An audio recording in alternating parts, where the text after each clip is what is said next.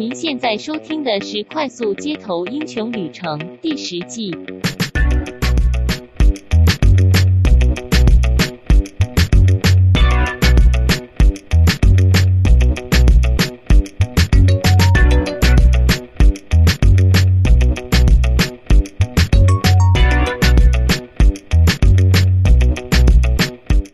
欢迎收听《快速街头英雄旅程》，我是维刚，我是希杰。我是蓝豆丝。嗯，我们要来录第十季的第八集。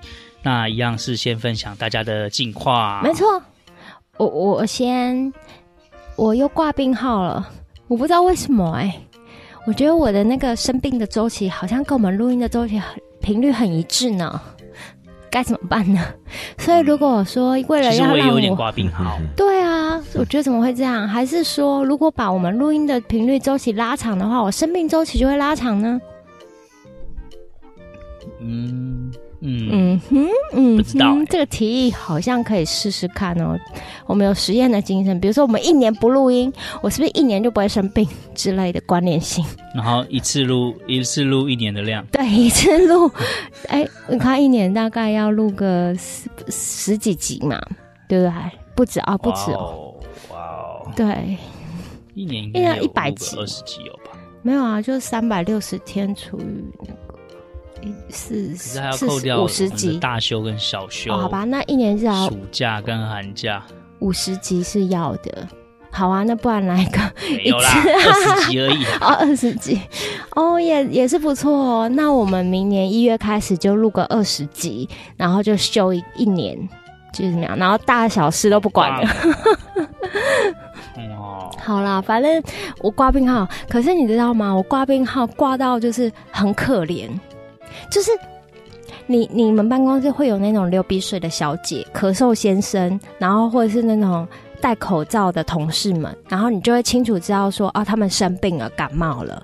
但是问题是我呢，看起来无敌霹雳正常，而且呢，就是也没有流鼻水、咳嗽、鼻音、头咙痛都没有。然后别人今天看到我说：“哦，你今天休息不错，气色不错。”我想说，你有你知不知道我现在人很不舒服？这件事情，就是我头很痛，我头从早上就是出门的时候就生，就是有点不太舒服。但是我想说，我实在是很不想礼拜一请假，因为礼拜一请假，人家就会觉得说你是偷懒不上班，就是大部分。对，大部分就是会觉得说，你现在是怕年假不够吗？所以你就是礼拜一临时请，因为礼拜一临时请，很多人都会礼拜一开始处理事情。我觉得对我们的客人来讲也不是太好，所以我都尽量尽尽量避免礼拜一请假。所以我就撑着去上班。我想说头痛一下就好，就没想到进办公室越来越严重，越来越严重，到中午过后还没有好哦。然后就是左半边的。头就是一直痛，一直痛，一直抽痛，然后是那种会冒冷汗的那一种。可是我外表完全看起来没怎样，声音依然洪亮这样子。然后我觉得大家都根本就不相信我头痛，可是头痛又不能装，你知道？知道？就是我本来就头痛，我不知道怎么样再装头痛，你知道吗？嗯、我也不可能故意哭咳两，故意那边咳两声，然后说我要请假回家。后我真的受不了，三点多我那个 Excel 档打开，我完全看不下去，看不进去，我就只好跟老板说：“老板，我真的要先走，我真的就是身体不舒服。”他们才正视到我好像真的很不舒服，嗯、要不然他们可能以为我叫了一整天吧，很可怜呢、欸。有一句话是说，有一句话是说，肝脏是沉默的器官哦。是不是蓝豆丝也是沉默的员工？好像是哦，我就是那个肝脏。当他当他发炎的时候，就表示真的发炎了。对，就是我是认真。如果我是不会故意去装病痛要请假，对啊。然后我是真的太不舒服，我只好只好就是先走。唉，要不然怎么办呢？这就是境况，就是你知道生病也是要有一点病症，人家才会觉得哦同情你，要不然还是把工作一直丢出来啊，就想说你人又好好的，气色看起来不错啊之类的。就连现在我都觉得你中气十足哎。对，但是我明明就头痛，为什么？嗯，真厉害，真厉害。好啦，其实此时此刻的我，嗯，喉咙也是不太舒服。那怎么办？然后今天一整天也是有流鼻水。然后，总而言之，我大概知道，就是天气变冷嘛，就是会这样喽。嗯，难免就会不小心中标这样子。对，然后我想要分享的另外一个近况呢，就是周末的时候跑去哦拍照，然后就拿出我上次网络购买的闪光灯。就是那个寄错寄到 Sony 的那一组闪光灯，我终于把它拿出来用。对，然后哎，还蛮好玩的。我们就在高铁台中高铁站的附近呢，找了一个神秘的涵洞，然后神秘的隐秘的角落，然后就哎，反正没人嘛，就可以在那边拍拍拍照啊什么的，然后练习一下闪光灯的打法。然后觉得哎，很多事情果然啊，还是要亲自自己去尝试看看才知道有多困难。拍了非常非常多的失败的照片，诶，但是也是有几张啊、呃，还行啊，对，还需要再练练。对，那这就是我的近况。嗯，好的。我其实我也还在，应该说我原本的感冒不是已经好了吗？结果现在好像也有点变，最近这两天突然变得好像支气管炎那种感觉。那应该是第二种病毒，因为我原本以为我已经好了。嗯、呃，有可能是之前感冒遗遗留的一些后遗症吧。然后我的近况，近况就是算有一个我自己体验起来觉得挺有趣，但是你们听可能觉得没什么有趣的一个近况。就我上礼拜啊，去那个士林，诶、欸，是士林吗？对，士林那边有一个女中，叫做卫理女中，不知道大家有没有听过？嗯、一个私人学校，私校。哎我因为现在二零一八年，然后我我以为就是整个地球都已经很 open 了这样子，但我去卫理中，喂，我觉得他们的管教非常严格，很难得还可以看到这么管教这么严格的学校。然后我看到他们，我是不晓得实际学生有没有照做啊，但是我看到他们的那个会客室门口贴了一张一张公，类似像公告那样的，是禁止学生啊。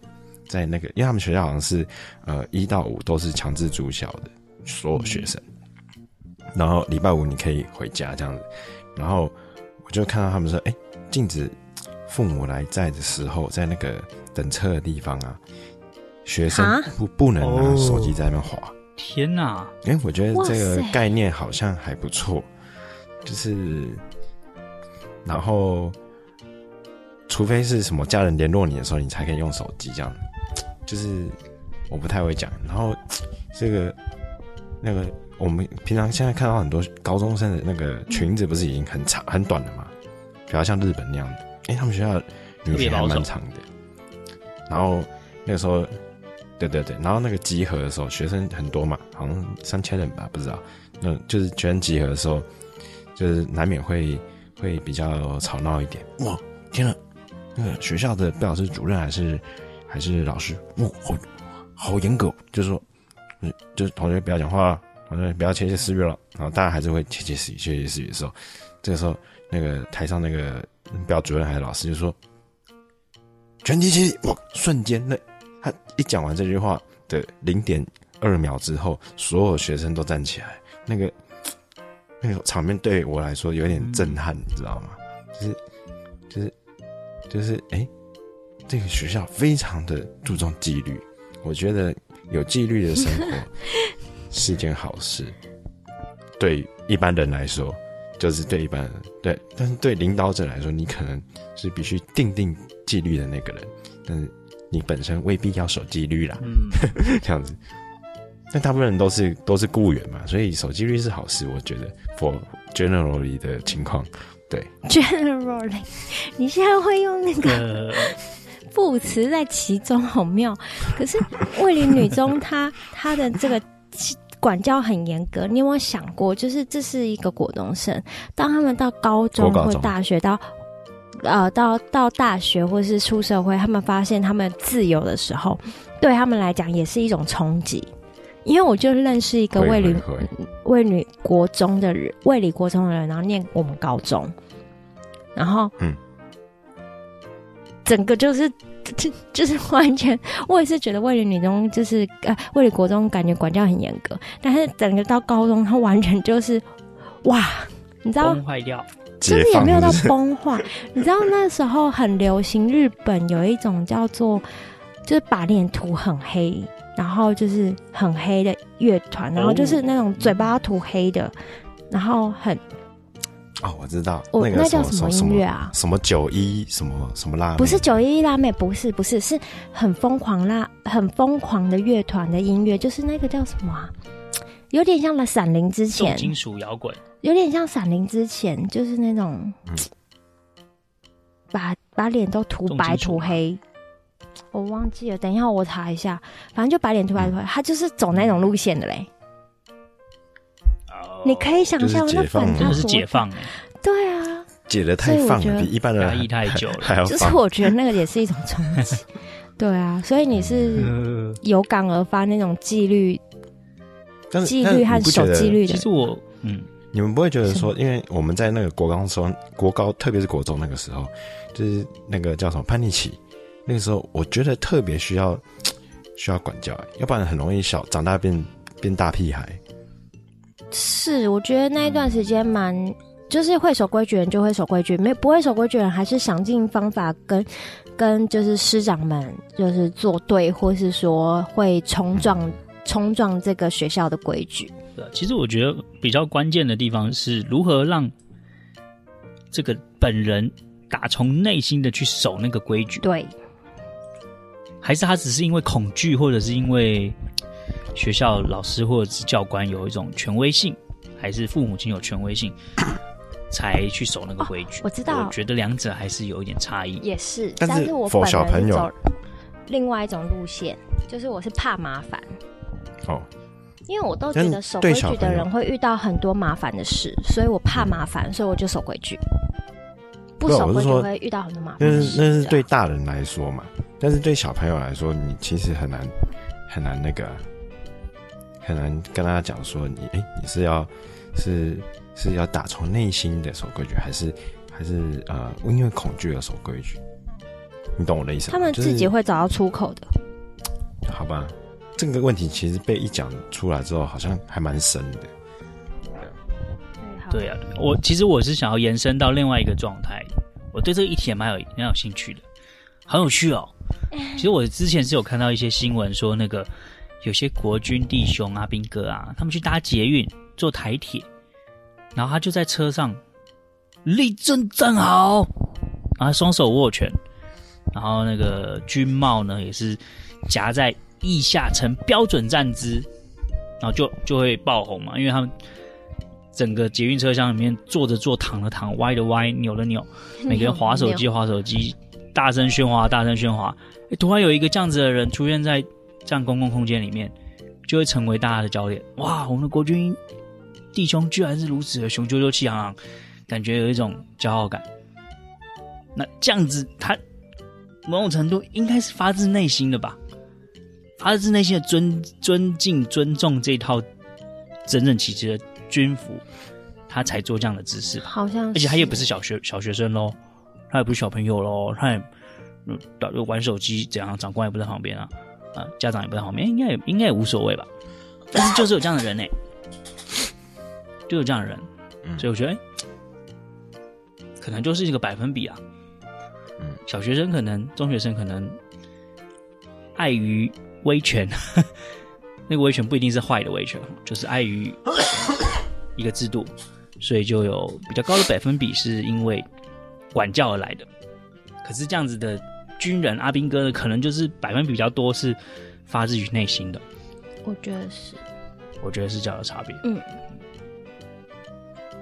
好，这是一个很有趣的话题。好，细节近况就讲到这了。嗯嗯。我们的插花也就讲到这。我补充一下，我对那个学校就啊，我对那个学生，我刚刚虽然讲的好像好像很很很八股，但是我对那个学校的评价整体是非常高的，就是这样。好，嗯，好的，好的，好，好，那我们就先休息一下喽，等会再来讨论我们的主题。拜。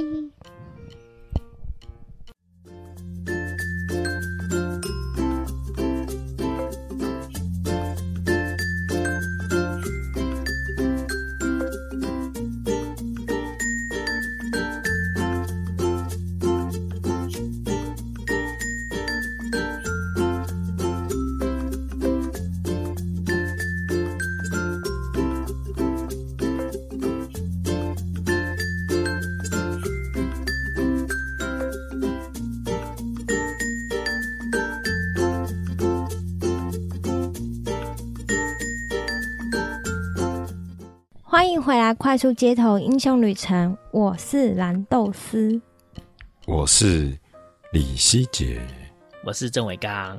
嘿，跟上一次又有点不太一样啊、哦。哦，好，因为 tempo 有变。好的，好的，好的。那我们就赶快来分享这次的主题。那我这次准备了，呃，应该可以算是两个故事吧，两个故事。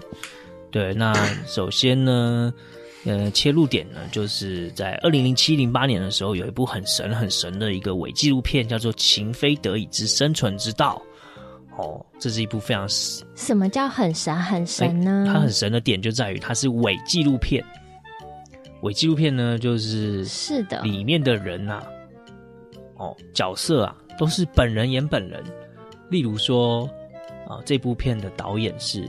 钮承泽，钮承泽在这部伪纪录片里面呢，就是饰演钮承泽。那他的好朋友屈中恒呢，就是饰演屈中恒。哦，里面还有女主角张钧甯呢，就饰演张钧甯。哦，还有立法委员邱毅，就饰演立法委员邱毅。那我觉得这种影片它有趣的地方，就是在哦虚实莫辨，你没有办法知道。钮承泽所饰演的钮承泽，在剧中所讲的那个话，是不是代表现实生活中的那个钮承泽，还是是这个剧本之中必须要发挥这个角色特色的钮承泽？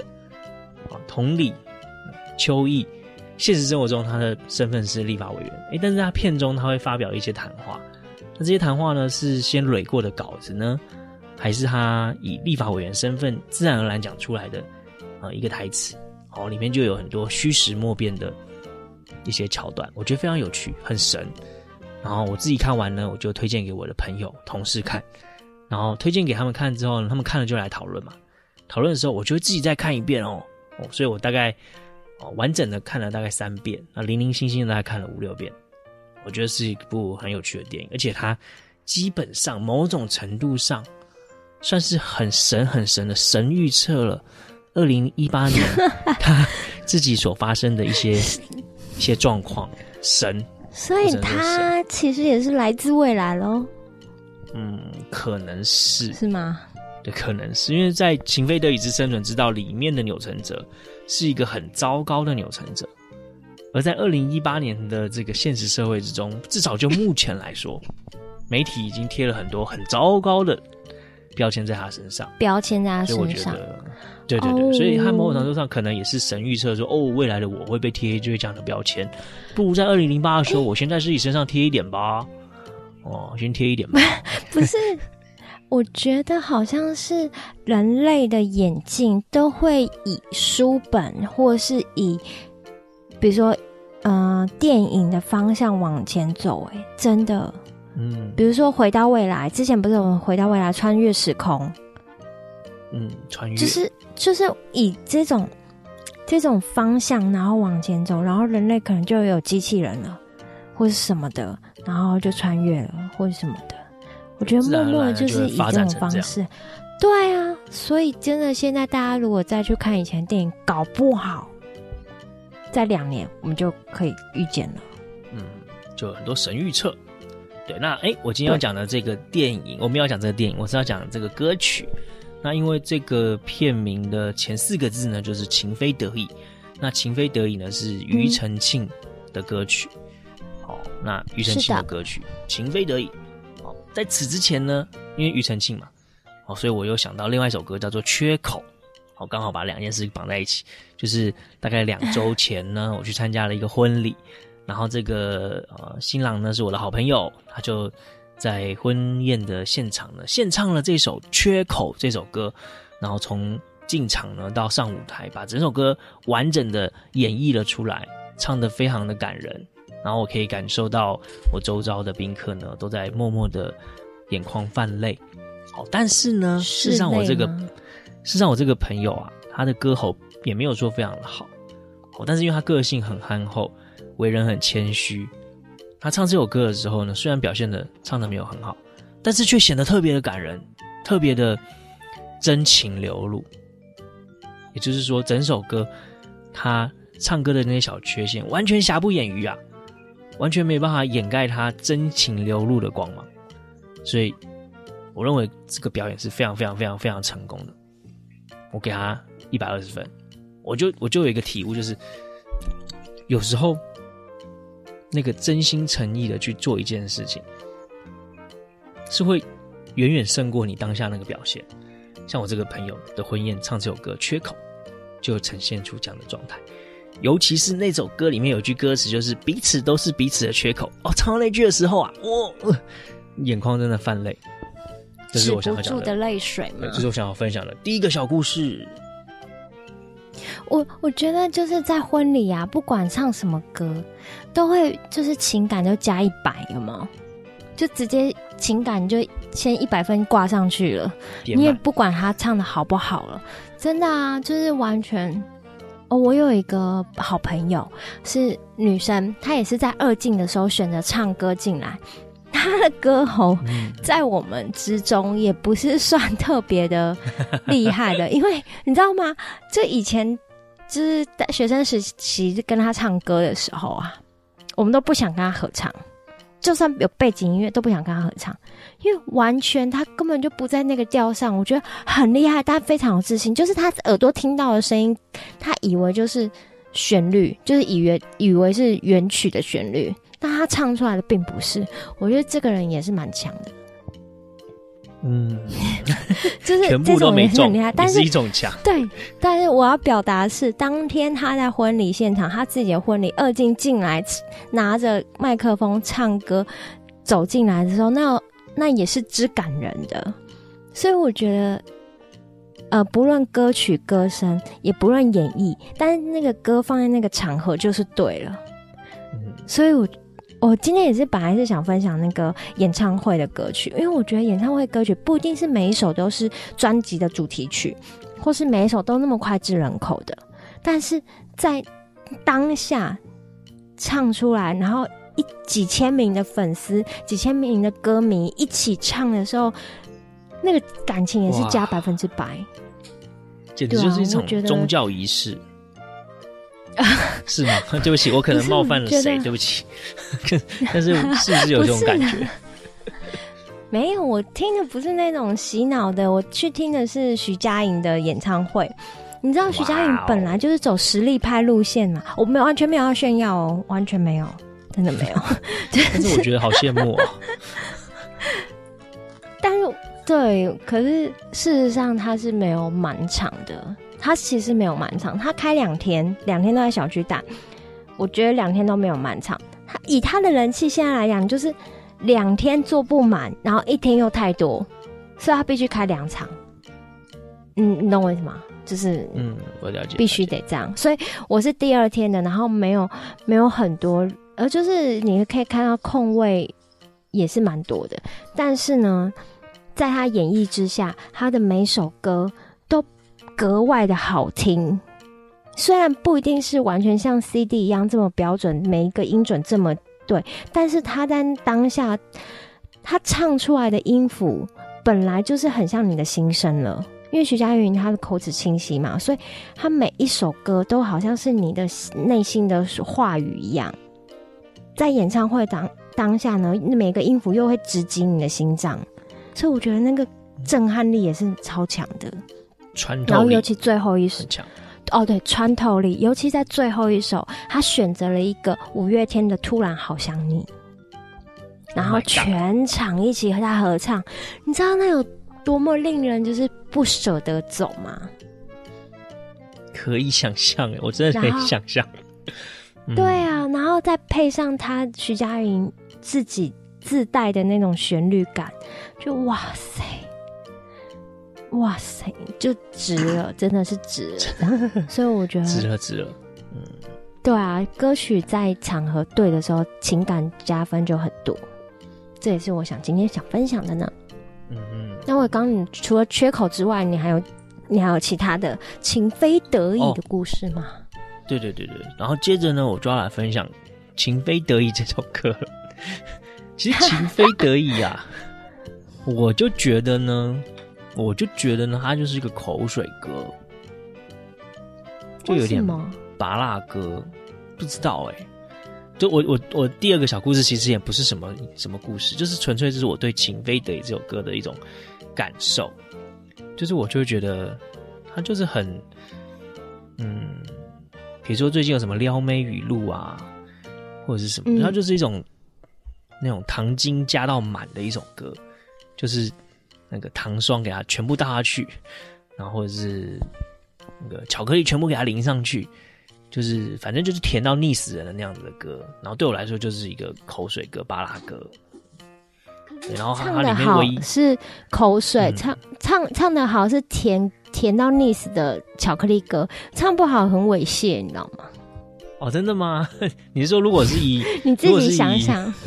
如果是以钮承泽的角度来唱这首歌的话，哎、欸，我没有说你不要害我背急，你知道吗？爱上你是我情非得已，这样他的最后一首歌词，最后一句歌词，你就 嗯，满脑子就是猥亵，这样猥亵不舒服，这样、嗯、是不是？你是还是要用对？哎，还是要看人的，就是那个人必须是深情款款的，那才是真的甜，而不是那种死甜。或是一种猥亵的甜，变态的甜哦之类，不是一种发酵的甜，就是发酵还有点酸味的那种甜，对着你笑，但笑到你甜到你心里很毛的甜，不是、哦、想要离开，但是无法离开。等一下，等一下，在所有人被认定有罪之前，都是无罪的。哎、欸，对对对，我最近看新闻的最后一句都是这样。就是 因为他怕被告啊，对对对，无罪推定。对对对，好好，请继续填，然后芭乐歌，所以情非得已对你来说就是一首巴拉歌。对啊，然后讲实在话，嗯、情非得已之生存之道，因为我看了很多遍，所以我觉得我可以针对加上这首歌，这这歌跟这个电影基本上没有打八竿子打不着任何关系，只是因为刚好这首歌很红。然后这电影就借了他的名字，然后我就觉得，就这个电影虽然是很神，在我心中虽然是很神，它是伪纪录，然后真假莫辨，可是其实里面有很多东西就是八卦，就是乡土剧，就是一种窥探。作为观众，作为看这个电影的人，就是有一种你想要去窥探这些名人到底在做些什么那样子的这样的欲望。所以我们在现实生活中看钮承泽的电的新闻，我们就是想窥探嘛。老实说，我真的不想知道他后续发生什么事。嗯、可是那新闻跳出来的时候，我还是就点进去了。这是一种冲动，你就就就觉得嗯，那点进去好了。张钧甯以前发生什么事？点进去。哦，哎，钮承泽怎么之前呢、啊？哦，八年前发生哇，点进去。哎呀，怎么这样啊？就这种窥探。那我觉得这这个窥探的心情，然后就你看到的东西，基本上跟《情非得已》这首歌也没什么两样啊。它就是一个加了加了很多料的那样子的一个垃圾食物，看了对你人生也没什么帮助。那你就满足了你的窥探欲，想要去了解那个那个事情的一些状态。就我想要分享的就是这个，就《情非得已》是口水，对我来说是口水歌、芭乐歌。在世上很多那些八卦的新闻啊。那些被媒体大量去挖掘、嗯、大量去占据了很多媒体的时间跟版面的那些新闻，其实也是啊，也是啊，也是哈，嗯，垃圾食物，但是就是忍不住，不知道为什么。对，所以《情非得已之生存之道》这一部伪纪录片，某种程度上就是他利用了人人性，喜欢去窥探。